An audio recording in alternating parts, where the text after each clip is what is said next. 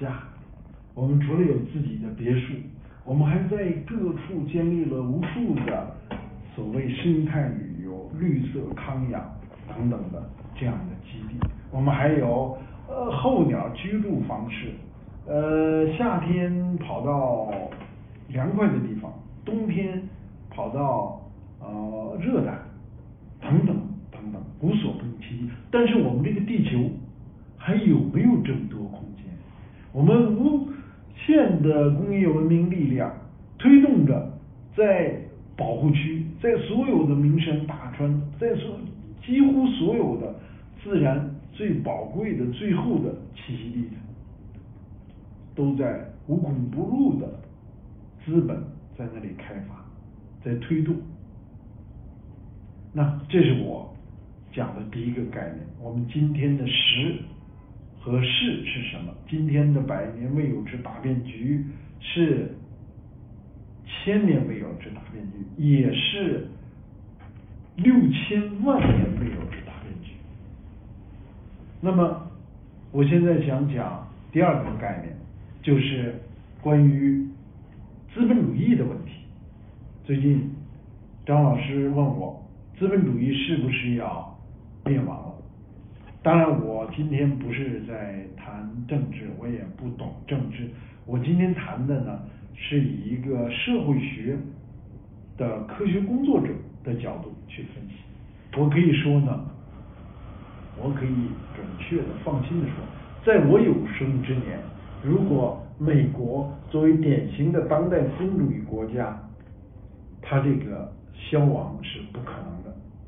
如果我们把这个资本主义制度，延伸到日韩，甚至于进一步延伸到英法德意，这些已经做了大量的改革的这些资本主义的话，他们未来的一百年、二百年，它制度消亡都是不可能的。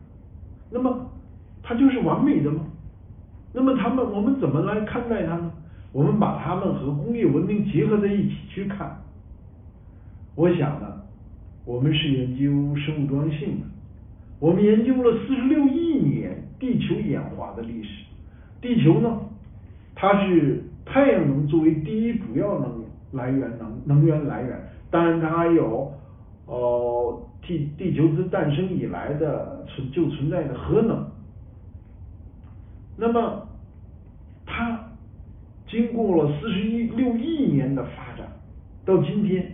它有没有发展到最伟大、最正确、最科学的模式呢？自然在那里发展是怎么样发展的呢？我们在上个世纪的九十年代，科学家们得出了一个词叫 diversity 法，就是 biodiversity，就生物多样性。科学家们一致的发现了自然的法则，根本的今天我们认知的法则是多样性。不同的栖息地孕育了不同的生命，不同的生命又构成了不同的和谐的生态系统。整体上，地球经历了五次大灭绝，生物的灭绝。那每次灭绝之后，它又繁衍出更多的生命形态来，很多时候还和以前不相同。比如我们今天，我们今天没有恐龙。恐龙在第五次大灭绝的时候灭绝了。我想说的是什么？是自然的真理是多样性。我们今天文化是不是也可以考虑多样性？我们今天政治制度是不是也可以考虑多样性？我在跟国外辩论的时候，我提出来，你们为什么？这么反对我们的中国呢？那么我们都知道，多样性呢其实是一个客观的真理。它不同的历史、不同的环境、不同的区域，它就孕育着不同的多样性。这个多样性包括基因的多样性。我们知道，不同的人群在不同的地方，它的基因是有变异。我们就是在中国，新疆人和我们他的就有就有不同，这些多样性。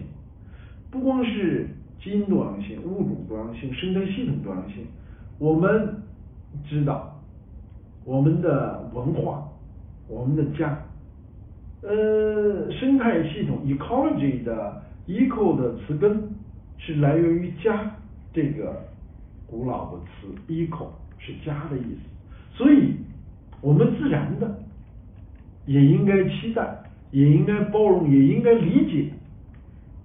这个多样性，所以就基于这样的思考，我们认为，呃，以现在定义的这个资本主义制度，它也会很长时间存在下去，并且，当然，它也会不断的去蜕变，不断的去改变，因为生物界也是这样，所有的生物也都是在不断的进化过程之中。Survival of the fittest，就是适者生存。所以我们今天呢，更多的去思考我们自身的优势，然后也同时要思考别人的优势。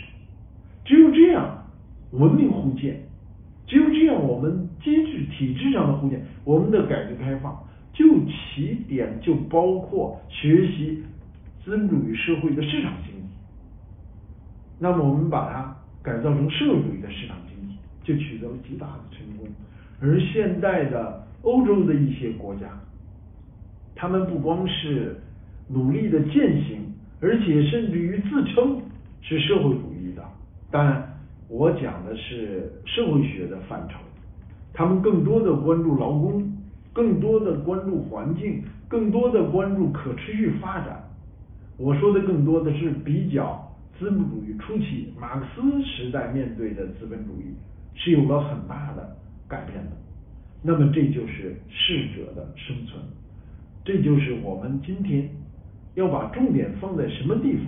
我们的重点，我们面向全球